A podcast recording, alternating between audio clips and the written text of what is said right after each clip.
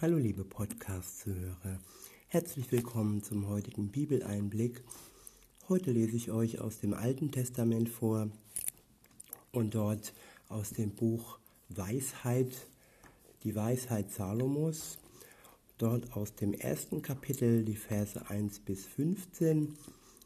Ich benutze diesmal wieder die Übersetzung Gute Nachricht. Überschrieben ist der Abschnitt Ruf zur Gerechtigkeit, zur Weisheit, zum Leben.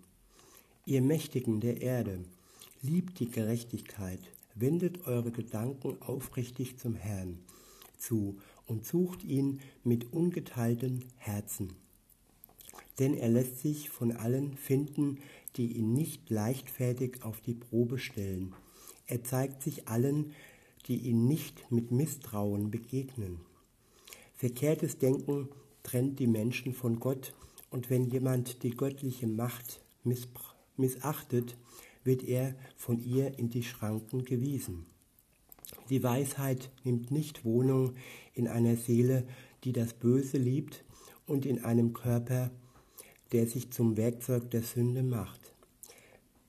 Wie sie ist Gottes heiliger Geist.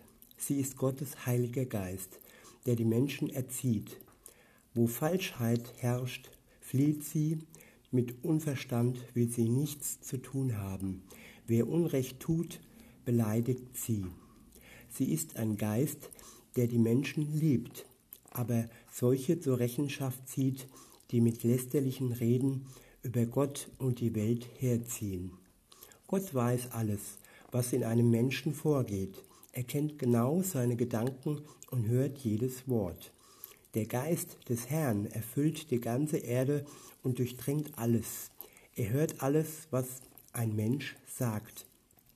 Im, ihm entgegen, ihm entgeht es nicht, wenn jemand böse Worte ausspricht. Er lässt die gerechte Strafe über einen solchen Menschen kommen. Die Pläne der Gottvergessenen werden aufgedeckt. Die Gründe von ihren Reden kommen vor Gottes Thron und ihre Vergehen finden die gerechte Strafe. Es gibt ein wachsames Ohr, das alles hört, das leiseste Murren entgeht ihm nicht. Nehmt euch also in Acht und lasst das nutzlose Murren. Haltet euer, eure Zungen im Zaum und streut keine Verdächtigungen aus.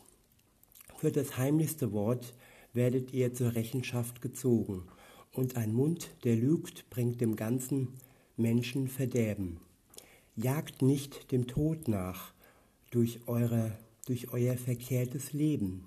Führt nicht selbst euren Untergang herbei mit dem, was ihr sagt. Denn Gott hat, den, den Tod hat Gott nicht erschaffen. Er hat keine Freude daran, wenn es von seinen Geschöpfen, wenn eines von seinen Geschöpfen sterben muss. Er hat das Weltall hervorgebracht, damit es Bestand hat und alles, was er geschaffen hat, dient dem Leben. In seiner ganzen Schöpfung gibt es nichts, was den Menschen Verderben bringt. Über die Erde herrscht Gott, nicht der Tod. Wer das Rechte tut, über den hat der Tod keine Macht, denn die Gerechtigkeit ist unsterblich. Soweit der erste Abschnitt. Ich lese euch jetzt noch Vers für Vers vor und sage euch meine Gedanken. Ab Vers 1 heißt es, ihr Mächtigen der Erde, liebt die Gerechtigkeit, wendet eure Gedanken aufrichtig dem Herrn zu und sucht ihn mit ungeteiltem Herzen. In erster Linie geht dieser Vers an die Mächtigen der Erde, was auch immer das heißt. Ich denke, Macht, jeder hat Macht über sich, über seinen Körper, über andere Menschen zum Teil. Insofern kann man diesen Vers auch auf sich selbst beziehen.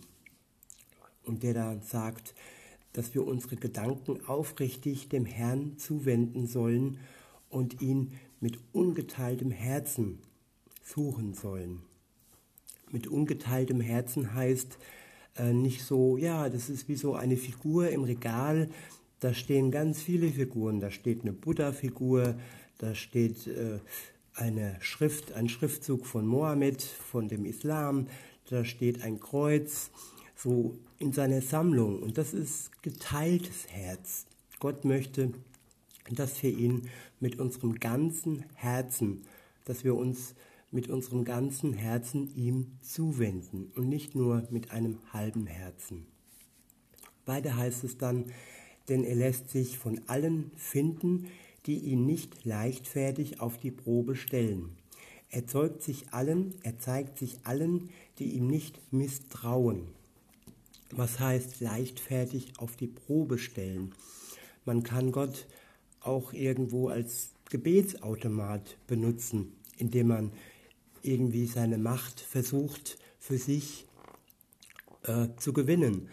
Aber das will Gott nicht. Gott will nur das Beste für uns Menschen und insofern möchte er nicht, dass wir ihn leichtfertig auf die Probe stellen. Das soll eine herzliche Beziehung sein und keine äh, Gebetsautomatenbeziehung sozusagen. Und vor allem, wir sollen, sollen ihm nicht misstrauen. Natürlich dürfen wir auch ab und an mal zweifeln und mit unseren Zweifeln, so wie zum Beispiel Thomas, ähm, zu Gott gehen und sie, sie ihm bringen und ihm bitten, dass er uns hilft in unserem Unglauben, dass da, wo wir zweifeln und wo wir Probleme haben, dass er da mit seinem Licht hineinleuchtet. Aber trotzdem heißt das nicht, dass wir ihm misstrauen sollen. Ein, ein Vertrauen ist schon wichtig für jede Beziehung. Wer einem Menschen nicht vertraut, der hat schlechte Karten. Und wer Gott nicht vertraut, der steht auch schlecht da. In Vers 3 heißt es dann, verkehrtes Denken trennt die Menschen von Gott. Und wenn jemand die göttliche Macht missbraucht, wird er von ihr in die Schranken gewiesen. Verkehrs, verkehrtes Denken heißt, dass wir egoistisch denken, dass wir einfach selbstsüchtig denken. Und Egoismus und Selbstsucht ist oftmals so, dass wir damit anderen schaden. Wir schaden dann auch denen, die Gott ebenfalls liebt. Insofern ist es wichtig, dass Gott unser Denken auch verändern kann durch seinen Heiligen Geist und dass wir uns von Gott umgestalten lassen. Und weiter heißt es dann in Vers 4, die Weisheit nimmt nicht Wohnung in einer Seele, die das Böse liebt und in einem Körper, der sich zum Werkzeug der Sünde macht. Es ist schon wichtig zu erkennen, was ist böse und wo ist Sünde in meinem Leben. Dass man im ersten Schritt dieses äh, identifiziert und sich von diesem trennt, es unter das Kreuz Gottes stellt, um Vergebung bittet und praktisch sich wendet, eine Kehrtwende macht im Leben von dem Bösen und auch von der Sünde. Das heißt jetzt nicht, dass wir niemals wieder sündigen werden, aber ein Bewusstsein für das Böse und ein Bewusstsein für die Sünde ist enorm wichtig. Weiter heißt es in Vers 5, sie ist Gottes heiliger Geist, der die Menschen erzieht. Wo Falschheit herrscht, flieht sie. Mit Unverstand will sie nichts zu tun haben. Wer ungerecht, wer Unrecht tut, beleidigt sie. Es geht hier um die Weisheit. Und wer Weisheit möchte, der muss wirklich darauf schauen, dass er nicht Unrecht tut und dass er aufhört, falsch zu sein, dass er die Lüge verbannt aus seinem Leben.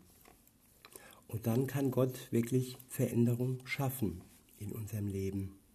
In Vers 6 heißt es dann, sie ist ein Geist, der die Menschen liebt, aber solche zur Rechenschaft zieht, die mit lästerlichem Reden über Gott und die Welt herziehen. Ich wiederhole nochmal, die Weisheit ist also, sie ist ein Geist, der die Menschen liebt, aber solche zur Rechenschaft zieht, die mit lästerlichem Reden über Gott und die Welt herziehen. Gott weiß alles, was in einem Menschen vorgeht. Er kennt genau seine Gedanken und hört jedes Wort. Das sind starke und mächtige Worte.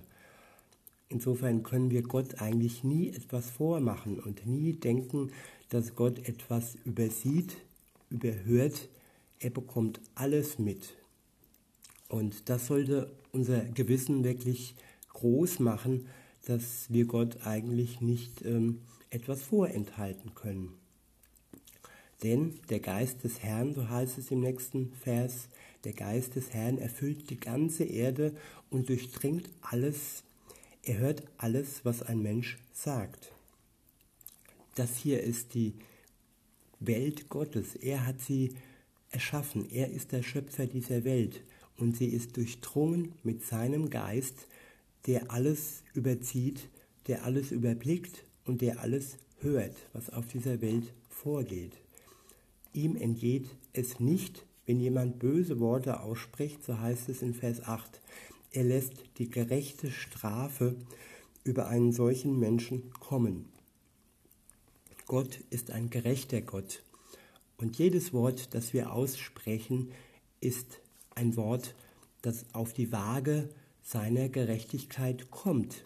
Es gibt kein gerechtes Wort, das der Strafe nicht fällt. Also sein Gericht ist für jeden Menschen existent. Und nur wer wirklich Jesus im Glauben annimmt und seine Tat am Kreuz in Anspruch nimmt, der wird gerecht vor Gott. Alle anderen müssen wirklich beim Gericht dann für jedes Wort, das sie ausgesprochen haben, auch gerade stehen. In Vers 9 heißt es dann, die Pläne der Gottvergessenen werden aufgedeckt.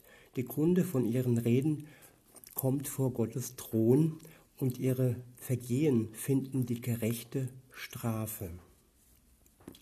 Es gibt ein wachsames Ohr, das alles hört, das leiseste Murren entgeht ihm nicht.